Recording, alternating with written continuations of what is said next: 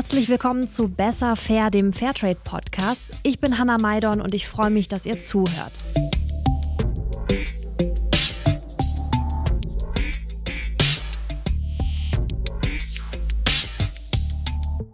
Podcast, da sprechen wir ja regelmäßig über Themen wie globale Gerechtigkeit und Nachhaltigkeit. Und passend zum Weltfrauentag am 8. März, da soll es heute ums Thema Gleichberechtigung gehen. Wir sprechen darüber, was Feminismus eigentlich mit Mode oder ja, besser gesagt mit nachhaltigem Konsum zu tun hat und natürlich, was ihr tun könnt, um Frauen in anderen Teilen der Welt zu supporten. Dazu habe ich einen Gast eingeladen, auf den ich mich besonders freue, auf Lisa Jaspers, Unternehmerin, Buchautorin und Aktivistin. Lisa ist diejenige, die die Petition Fair by Law initiiert hat. Also 2018 hat sie Unterschriften für ein sogenanntes Sorgfaltspflichtengesetz gesammelt. Ein Gesetz, das Unternehmen in die Pflicht nehmen soll, nicht nur in Deutschland Verantwortung für ihre Lieferkette zu übernehmen, sondern eben auch im Ausland. Und damit, das kann man glaube ich schon so sagen, hast du quasi den Grundstein für das deutsche Lieferkettengesetz gelegt, Lisa. Ja, schön, dass du da bist. Hallo.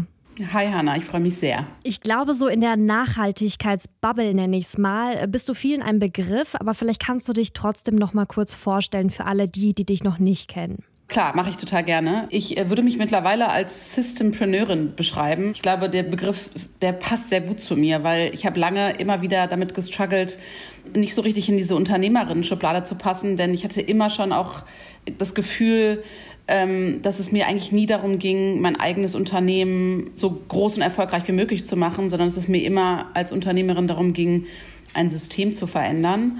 Und dadurch war ich immer auch schon sehr aktiv in der Politik vernetzt, unter Aktivistinnen vernetzt, aber habe mich halt auch viel mit Themen beschäftigt, die auf einer politischen Ebene stattfinden. Und genau, und irgendwie bin ich dann über diesen Begriff gestolpert und fand ihn super passend, denn im Grunde geht es mir darum, mit allem, was ich tue, mir Systeme anzuschauen, die ich problematisch finde und gucken, mit wem ich mich verbünden kann, um dieses System zu verändern. Kommt vielleicht auch daher, du hast Politikwissenschaften und Entwicklungsökonomie studiert und früher auch für Organisationen wie beispielsweise Oxfam gearbeitet. Selbstständig gemacht hast du dich dann 2013, da hast du dann ein eigenes Verhandelsunternehmen gegründet. Wieso hast du dem NGO-Sektor damals überhaupt den Rücken gekehrt? Man könnte ja meinen, dass das auch schon eine sehr sinnhafte Tätigkeit war.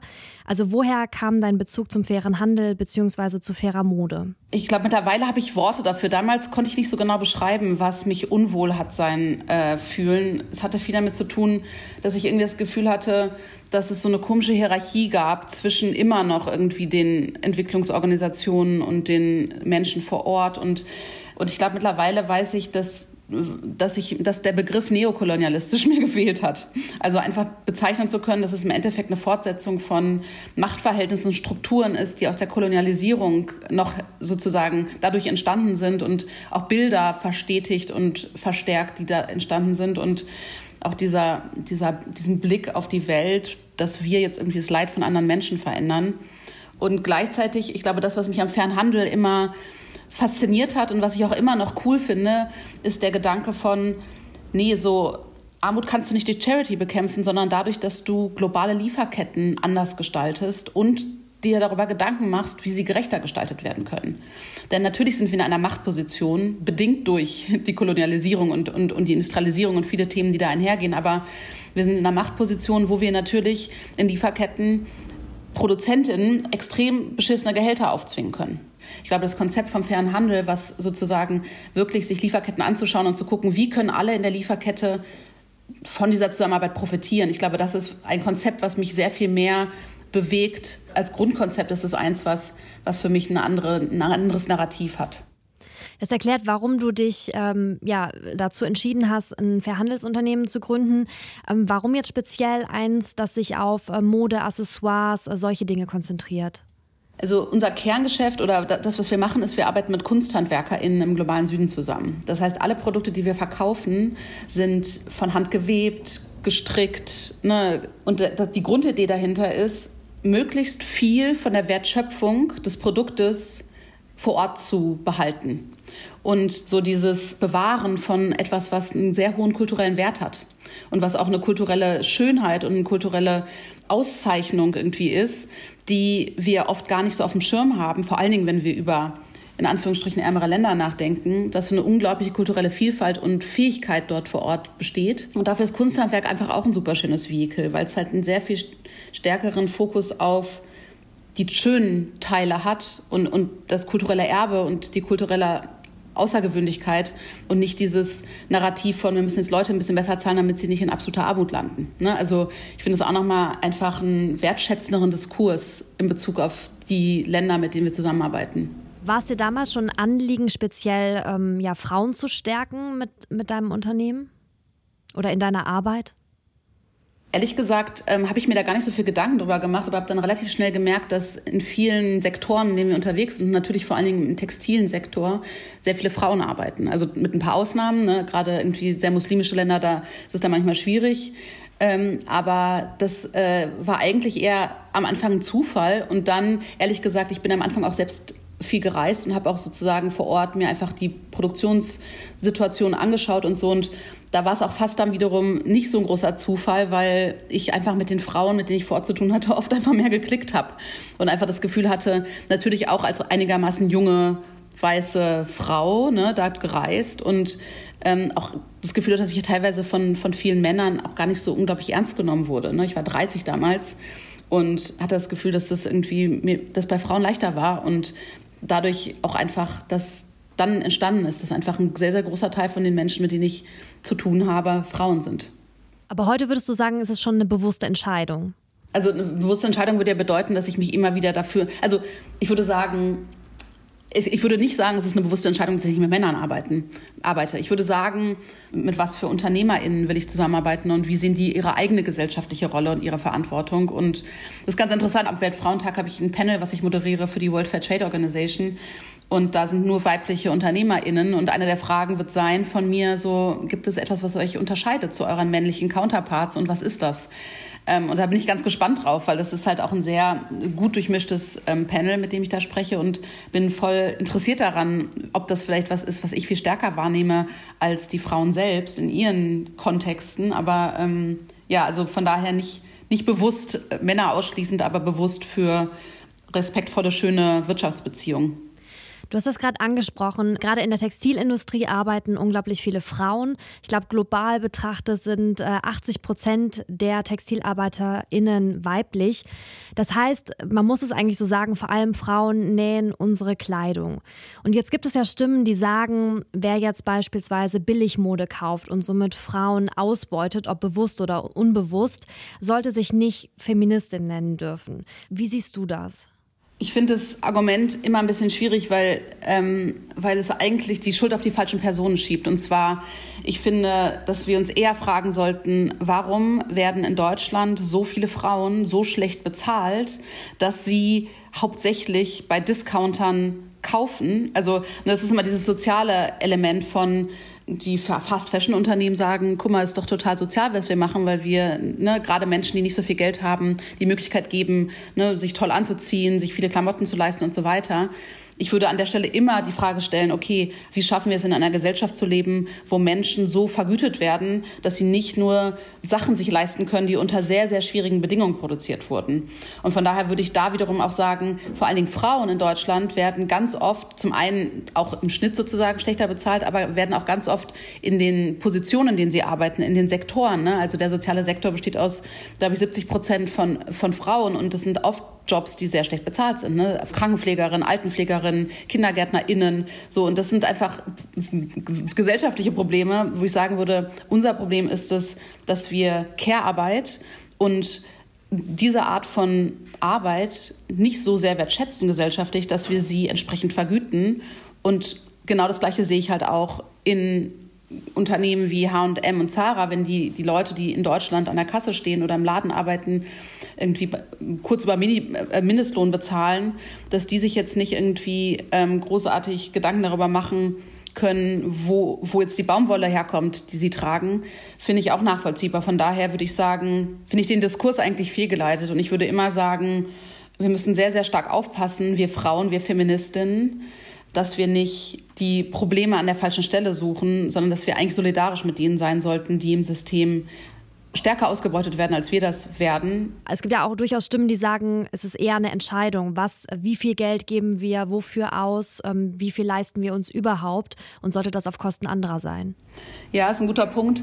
Ich bin fest davon überzeugt, wenn wir Menschen fragen würden, würdest du, wärst du willens, etwas mehr für deine Kleidung zu zahlen, wenn du damit sicherstellen könntest, dass in der, in der Wertschöpfungskette niemand ausgebeutet würde?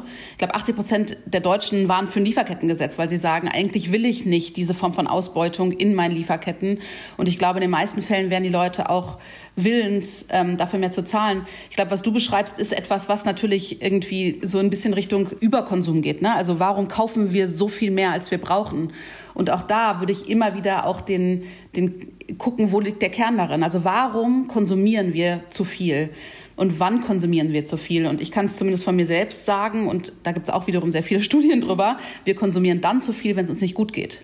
Wir konsumieren dann zu viel, wenn wir in einem System festhängen, wo wir das Gefühl haben, wir kriegen keine Wertschätzung, wir werden nicht gesehen für, für die Person, die wir sind. Wir machen Sachen, die uns keinen Spaß machen. Wir werden auch ausgebeutet. Und ich glaube, da gibt es dann wiederum eine direkte Verbindung. Ne? Also ich bin immer in Lebensphasen dann am meisten shoppen gegangen, wenn es mir am schlechtesten ging.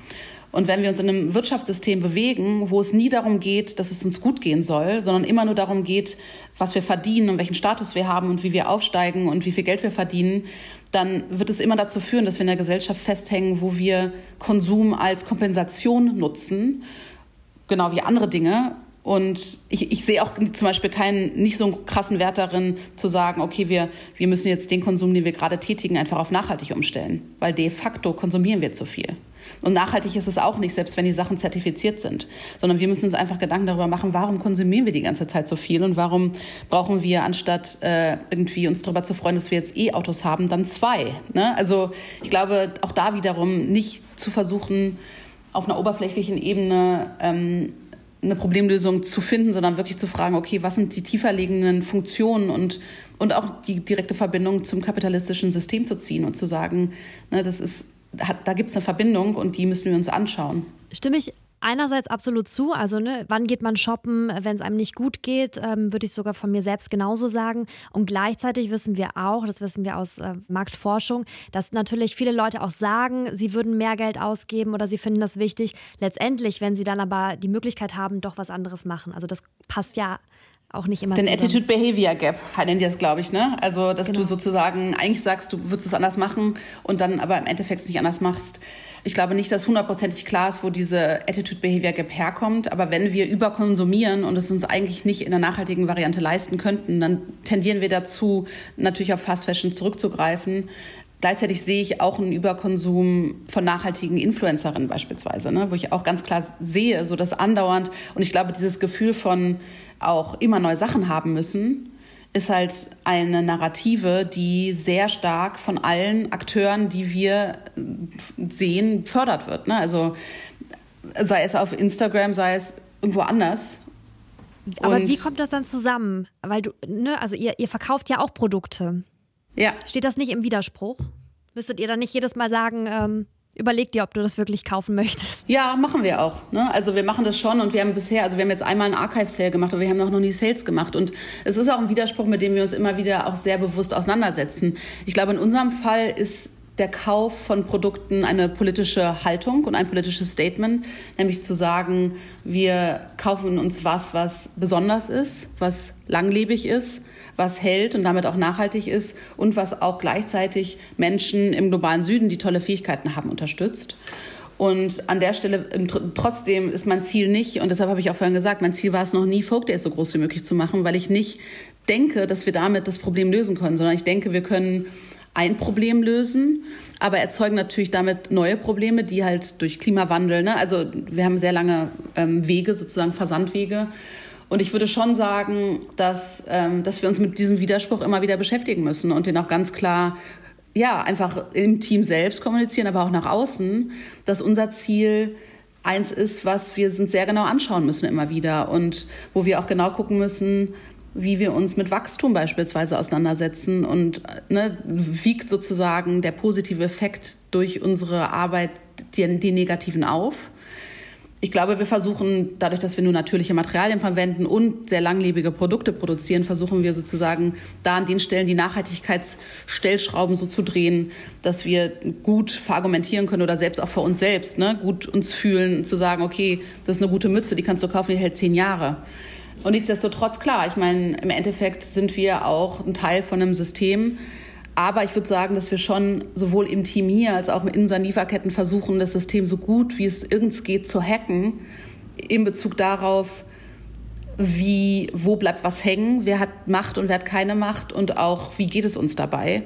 Und vielleicht ist das Nachhaltigste, was ich bei Vogt schaffen kann, einen Ort zu kreieren, wo es meinen Mitarbeiterinnen gut geht und sie deshalb nicht überkonsumieren. Was hältst du generell vom sogenannten Gender Marketing? Da gibt es ja auch Positivbeispiele. Ne? Also wenn jetzt äh, gezielt damit geworben wird, hey, als Frau supporte doch Frauen. Also beispielsweise, es kann ja auch sein, Kaffeebäuerinnen, ähm, die schließen sich zusammen, verkaufen ihren Kaffee, der ausschließlich von Frauen angebaut und vermarktet wird und richten sich damit dann eben speziell wieder an eine weibliche Käufer Nachbarschaft. Was hältst du von sowas? Finde ich cool. Ich meine, es ist genauso, also das ist auch einer der Themen, die ich auch versuche hier nochmal stärker in Deutschland auch zu adressieren, zu sagen, ähm, als Frauen haben wir einfach ein relativ kleinen Teil des Wohlstands und des Vermögens in Deutschland. Ist einfach so, also da gibt es viel Statistiken zu. Die Frauen haben viel weniger Vermögen und Frauen haben viel weniger Macht. Ne? In den ganzen wichtigen Positionen sitzen viel zu wenig Frauen. Und was kann man dann tun, um sozusagen das System trotzdem zu stärken? Und das ist für mich ganz klar, in bestimmten Situationen zu sagen, ich versuche mein Geld zum einen natürlich in nachhaltige Unternehmen, also bei nachhaltigen Unternehmen auszugeben, aber vor allen Dingen auch Frauen, die ganz klar offen feministisch sind ähm, finde ich voll sinnvoll und auch eine Sache, die ich selbst so praktiziere. Und dabei meine ich nicht feministisch im Sinne von, dass da nur Frauen arbeiten, sondern mein feministisch interessiert daran bin, eine Geschlechtergerechtigkeit herzustellen und auch eine Form von Umverteilung vielleicht herzustellen, die äh, nicht, nicht Standard ist. Was kann ich abgesehen von diesem bewussten Konsum machen? Ne? Also bewusster Konsum, mit dem ich äh, solche ja, Ideale, sage ich mal, unterstütze oder eben äh, speziell Frauen oder eben feministische Unternehmen, wie du gesagt hast. Was kann ich als Privatperson noch tun, um Frauen in unterschiedlichen Branchen zu unterstützen? Sich auf politischer Ebene für so Dinge einzusetzen wie Quoten, die Abschaffung vom Ehegattensplitting, eine andere Politik in Bezug auf äh, Elternzeit. Das sind so sehr auf so einer sehr ne, politischen Makroebene. Ich glaube, in Bezug auf die eigene Familienplanung und das eigene Lebens- und Sinnbild, sich sehr genau zu fragen, ähm, ist das eigentlich das, was ich will oder mache ich nur das, was die Gesellschaft von mir erwartet? Das sind halt sehr, sehr abstrakte Themen. Ähm, ich würde sagen, als Mann und als, auch immer sich zu fragen, welche Rolle kann ich in Bezug auf eine Familie und Familienplanung einnehmen und da halt einfach auch das Ziel zu haben, sich das zu 50 Prozent zu teilen, auch die Care-Arbeit. Ne? Also das sind so Themen, die sind auf einer sehr politischen Ebene. Bei Fairtrade ist äh, Gleichberechtigung in den Standards verankert. Wenn ich also als ähm, Verbraucherin ein Produkt aus fairem Handel kaufe, setze ich mich quasi automatisch für Gleichberechtigung ein. Aber die Frage ist, reicht das? Also was würdest du sagen, welche Rolle spielt ein nachhaltiger Konsum für einen generellen Wandel von, ähm, ja, von einer Gesellschaft, von einem politischen System? Ich gehe fest davon aus, oder ich weiß, dass wir nicht auf die gleiche Art wachsen können, wie wir es bisher getan haben, auch nicht nach, auf eine nachhaltige Art, ähm, weil wir einfach jetzt schon über unsere planetaren Grenzen sind. Und deshalb ist für mich das Thema Umverteilung ein sehr zentrales und da wiederum ja auch der faire Handel eigentlich ein sehr spannendes und gutes einen guten Ansatz bietet, zu sagen, okay, wie können wir auch nicht nur in globalen Lieferketten, aber wie können wir auch innerhalb von Ländern wie Deutschland stärker umverteilen als das, was das Sozialsystem gerade schon macht. Ne? Also wir haben beispielsweise hier, das finde ich ein super Konzept, wir arbeiten in einer solidarischen Landwirtschaftsgemeinschaft hier in Berlin zusammen, wo einfach eine ganz andere Art des Konsums gelebt wird, nämlich Menschen in der Stadt sich mit Bauernhöfen zusammenschließen und sagen, wir sichern euch eine Abnahme und einen Preis zu, egal wie das Wetter ist und egal wie viel ihr anbauen könnt, weil wir sagen, ihr sollt das Risiko nicht alleine tragen. Gemeinsam mit Naomi Ryland hast du ein Buch geschrieben und das heißt Starting a Revolution, was wir von Unternehmerinnen über die Zukunft der Arbeitswelt lernen können. Was ist es denn äh, deiner oder eurer Meinung nach, was Frauen Männern hier voraus haben? Wir haben gelernt im Rahmen von der Recherche und auch im Buchschreibeprozess, dass es, und das gilt natürlich bei weitem nicht für alle Frauen und nicht für alle Unternehmerinnen, aber wir haben schon auch gesehen, dass es viele Unternehmerinnen gibt, die versuchen, Dinge grundlegend anders zu machen. Und zwar aus der Notwendigkeit heraus, dass das bestehende System und die bestehenden Businessbücher und die bestehenden Business-Tipps sich für sie nicht sinnvoll und intuitiv angefühlt haben. Und ich würde sagen, dass alle Frauen, die wir interviewt haben und auch viele mehr als die, die jetzt im Buch vorkommen, alle das Ziel haben, äh, menschenzentrierte Arbeitsplätze oder menschenzentrierte Unternehmen zu schaffen, wo es wirklich darum geht, dass es uns gut geht und wo Menschen nicht ein Mittel zum Zweck sind, sondern der Selbstzweck. Und natürlich gibt es auch Männer, die das tun oder so, so wirtschaften oder das auch wollen. Aber ich habe schon das Gefühl, wenn ich mich auch in meinem eigenen Freundeskreis umblicke, da sind viele männliche Gründer, dass es manchmal Männern fast schwerer fällt, da auszuchecken als Frauen.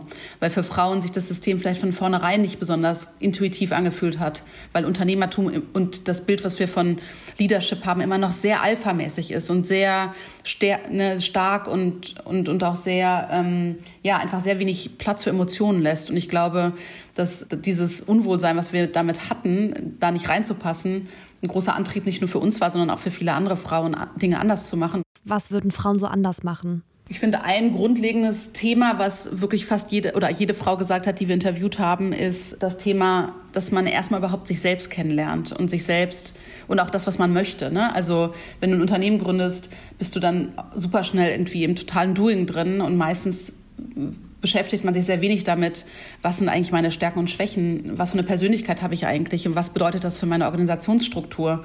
Und ich glaube, eine Sache, die ich super schön fand und die total einleuchtend ist, aber die ich nie so auf dem Schirm hatte, ist, dass Unternehmen super vielfältig aussehen dürfen. Und dass sie so vielfältig aussehen dürfen, wie Menschen aussehen, weil eine Person wie Naomi, die viel introvertierter beispielsweise ist, vielleicht ein holokratisches Unternehmensmodell viel angenehmer findet und da eine viel bessere Rolle für sich findet und jemand, der vielleicht ein bisschen extrovertierter ist wie ich, vielleicht ein ganz anderes Unternehmensmodell aufbauen kann und auch eine ganz andere Leadership-Rolle einnehmen darf. Ne? Ich würde sagen, bei Vogtiers habe ich eher so ein bisschen die Rolle von, ich würde sagen mal Gastgeberin, also eher Menschen zusammenzubringen und einen Raum und einen Rahmen zu bieten und natürlich auch irgendwie mit meinen Themen mit meinen Ideen und Gedanken reinzugehen. Aber ich bin sehr, also ich bin nicht sehr mikromäßig in Prozesse involviert, vor allen Dingen mittlerweile nicht mehr, sondern eher so ja, ich versuche einen Rahmen zu schaffen, wo wir unsere Arbeit gut machen können und auch erfüllt sein können durch das, was wir tun. Ähm, genau, und ich glaube, das ist was, was ich super wichtig fand. Ähm, einfach da auch sehr unterschiedliche Ansätze und auch Unternehmensmodelle sich anzuschauen, unterschiedliche Leadership-Konzepte sich anzuschauen und dann auch zu gucken, okay, wie setze ich das um? Ne? Also in unserem Buch findest du von, so führst du ein gutes Feedbackgespräch durch, zu, äh, das sind übrigens Fragen, die kannst du in einem Bewerbungsgespräch fragen, wenn du rausfinden willst, ob eine Bewerberin wirklich zu dir passt, zu, äh, so funktioniert übrigens Nonviolent Communication. Und wenn ihr es schafft, über eure Emotionen besser zu sprechen, wird es dazu führen, dass ihr einfach als Team viel besser zusammenarbeiten könnt. Also es sind sehr viele unterschiedliche Richtungen und sehr viele unterschiedliche Tools, die wir versuchen an die Hand zu geben. Habt ihr auch Feedback von Männern bekommen, die gesagt haben, Mensch, äh, da sind für mich auch gute Tipps dabei? Naomis Eltern hatten einen guten Freund, der selbst Unternehmer war und der irgendwann in Rente gegangen ist und äh, dann irgendwann das Buch gelesen hat, unser Buch gelesen hat, das ja auch erst selbst verlegt auf Englisch rauskam. Und der hat irgendwann zu Naomi fast so ein bisschen in Tränen gesagt, so, boah, hätte ich gewusst, dass es einen anderen Weg gibt, das zu machen, was ich getan habe, einen erfüllteren Weg und einen menschenzentrierteren Weg, ich hätte ein so viel glücklicheres Leben geführt. Ne, also auch da zu sagen, es geht im Endeffekt ja darum, einen Ort zu schaffen, wo man man selbst sein darf und wo man auch menschlich sein darf und wo man verletzlich sein darf und wo man auch Stärke suchen darf über das hinaus, was wir als Bild so verkörpert bekommen. Und ich glaube, das ist gut für alle, ne? für, oder zumindest für einen ganz, ganz großen Teil der Bevölkerung. Und Deshalb, ähm, ja, wir wussten, indem wir den Titel gewählt haben, dass es wahrscheinlich dazu führen würde, dass viele Männer unser Buch nicht lesen. Wir haben es trotzdem gemacht, weil es uns wichtig war, auch an der Stelle auch ein bisschen Finger in die Wunde zu legen und zu sagen, Frauen tauchen gerade im Diskurs zu Business-Ratschlägen nicht auf. Und die wenigen, die auftauchen, tauchen meistens aus einem anderen Hintergrund auf. Also sie sind Psychologinnen oder Forscherinnen. Und wir haben schon mal als Witz überlegt, ob wir das nochmal auf anders rausgeben würden. Ne? Also was wir von Unternehmern über die Zukunft der Arbeitswelt lernen können und dann zu schauen, Bestseller. wie das Narrativ auch anders ist. genau. ähm, dann hatten wir zu viel zu tun mit äh, unter anderem Kinderkriegen und solchen Sachen, das haben, dass wir es dann nicht gemacht haben und jetzt lieber ein anderes neues Buch schreiben äh, dazu, wie wir das Patriarchat verlernen können. Ähm, aber ja, also ich würde mir wünschen, dass es noch mehr Männer lesen, sagen wir es mal so. Lisa, vielen, vielen Dank. Es hat mir großen Spaß gemacht. Es war sehr spannend, mit dir zu sprechen. Und ähm, ja, ich bin gespannt auf das Buch. Wann kommt's? Launch ist 28. September. Und es wird auch eine große eine Feier geben in der, im Heimathafen in Neukölln. Das heißt, alle, die Lust haben zu kommen, freuen wir uns. Und äh, Hanna, vielen Dank für deine Fragen auch. Das war echt, also ich komme selten ins Nachdenken. Also ich habe mittlerweile so viele Podcasts gemacht, dass ich immer denke, ich habe jede Frage mindestens schon dreimal beantwortet, aber ähm, ist cool. Und natürlich auch Danke an euch alle fürs Zuhören. Ja, nächsten Monat, da knüpfen wir so ein bisschen ans Thema an. Dann geht es nämlich auf die Fashion Revolution Week zu und wir sprechen über die Zustände in der Textilindustrie. Ich freue mich auf jeden Fall, wenn ihr zuhört. Tschüss.